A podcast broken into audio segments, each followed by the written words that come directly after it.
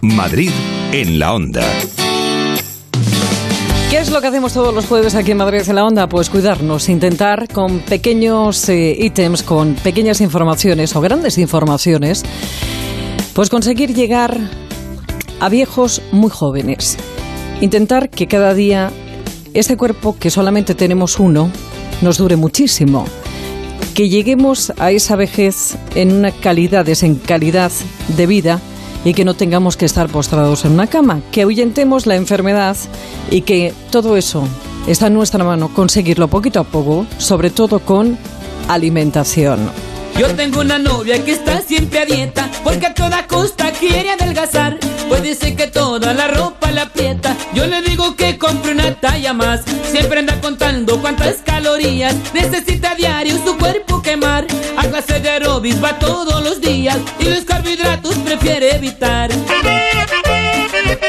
Estamos ya, hemos terminado ya el mes de enero, estamos a las puertas de febrero. ¿Cuántas veces todos nos hemos dicho a lo largo de este mes, caramba, no hay forma, esto no baja, la báscula mm, me ha declarado la guerra, no hay forma ni siquiera unos gramos, no es posible con todos los esfuerzos que yo estoy haciendo?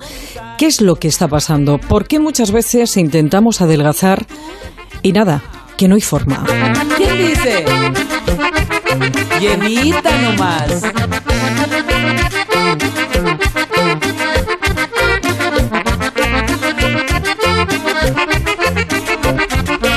Tenemos muchas dudas por qué pasa lo que pasa y esas dudas las vamos a trasladar a uno de los grandes de la nutrición y el bienestar, que es el doctor Manuel Sánchez, médico estético, nutricionista, exdirector del Departamento de Nutrición y Anti-Aging de La Planas y director médico y CEO de Sánchez, su centro en Barcelona. Doctor, buenas tardes. Hola, buenas tardes. Cometemos muchos errores, doctor. Sí, desgraciadamente sí, actualmente sí. Porque fíjate, una de las cosas, eh, doctor, que yo creo que, que últimamente eh, confundimos mucho es intentar esa comida norteamericana, esa comida rápida, eh, llevarla a nuestra mesa y encima en los horarios españoles. Sí, sí, sí, sí. Es una de las grandes cosas que nos encontramos ahora. Hemos cambiado nuestros hábitos alimentarios. Tanto es así que yo le digo a, siempre a los pacientes, le digo una cosa muy graciosa. Le digo, ¿tu abuela comería esto? Cuando escribí el libro con Calma Ruscalleda, un, un libro, ella me preguntaba, en esta receta vamos a poner alga tiriyaki. Yo le decía, Karma, ¿Es, ¿Tu abuela comía alga tiriyaki? Y digo, no. Dice, no, pues entonces tú no la pongas en una receta española. Hay cosas en las cuales nosotros no estamos suficientemente entrenados. Y entre ellos para la comida rápida, como bien decías.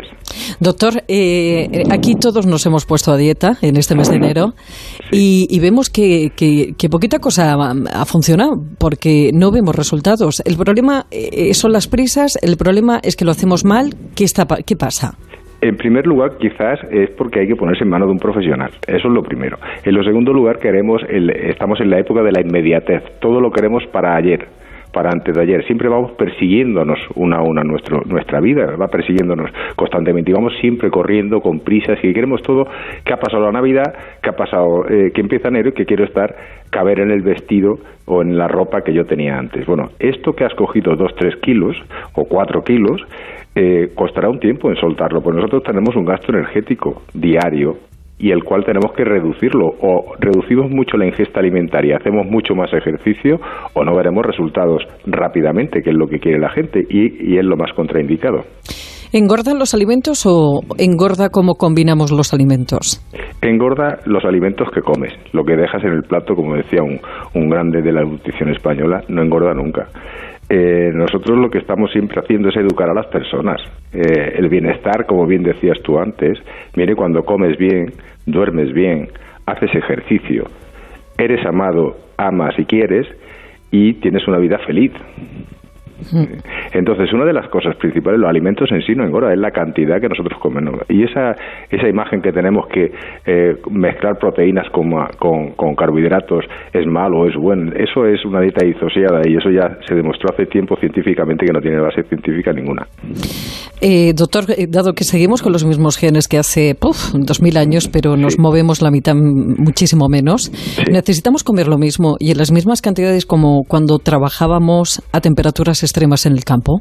No, no, no, no, muchísimo, ni muchísimo bueno. Lleva razón y esta pregunta es maravillosa, porque estamos acostumbrados a comer una serie de cosas que o, disminuimos la cantidad y apartamos grasas o vamos mal.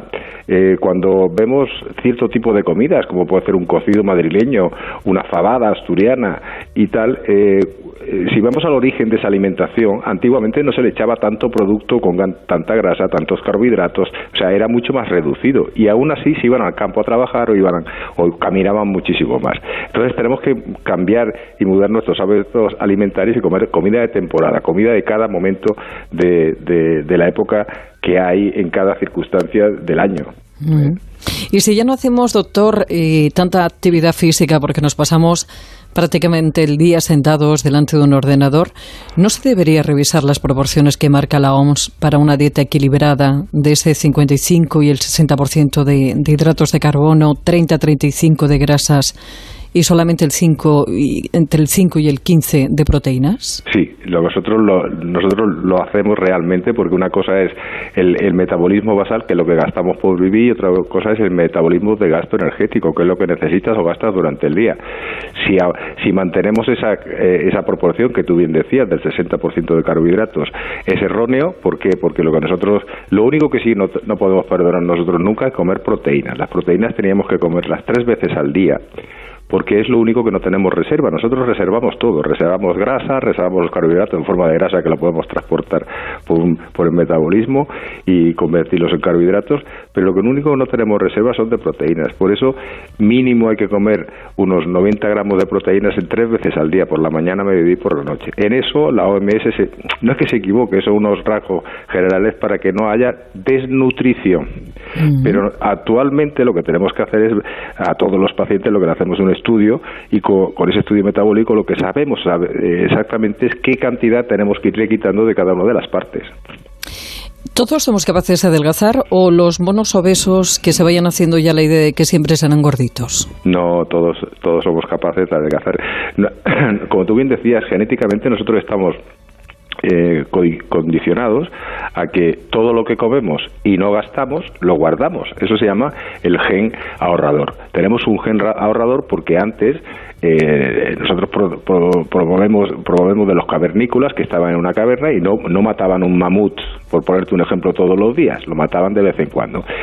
El que era capaz de, de guardar grasa eh, cuando había comida, cuando había bonanza, en las épocas buenas, pues engordaba y cuando venía en la época mala, pues podía pasarlo bien porque iba gastando la grasa que había acumulado, cosa que ahora no pasa. ¿eh? Entonces, toda persona excepto un, hay aproximadamente un 5% de personas que parece una patología que hay que tratarla y que también pueden adelgazar indudablemente. Pero toda persona que esté con un sobrepeso o un peso importante puede indudablemente adelgazar. Porque adelgazar se adelgaza comiendo, ¿no, doctor? Sí, sí, claro. No comiendo eh, no es una dieta equilibrada. Tienes déficit de y tanto es así que no hay ninguna dieta, nadie que ponga que se ponga a comer que pueda comer una dieta de menos de 1.200 calorías diarias que tenga todos los nutrientes y vitaminas necesarios.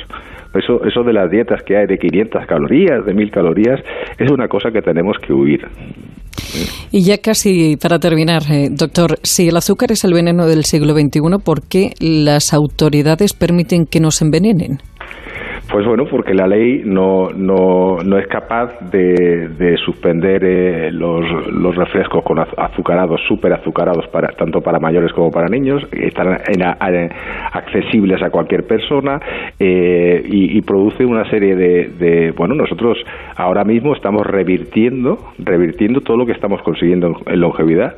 En España, en el año 2040, seremos los más longevos del mundo por encima de los japoneses, pero eso está duda, podríamos serlo antes del 2040 si no tuviéramos la lacra de la obesidad de las enfermedades cardiovasculares provocada por ella. O sea que el azúcar es una de las grandes lacras que tenemos que solucionar entre todos los profesionales eh, y, acostumbrar a las personas a que disminuyan la cantidad de alimentos azucarados que comemos. ¿Y dentro de la farmacología, la metformina es la gran esperanza?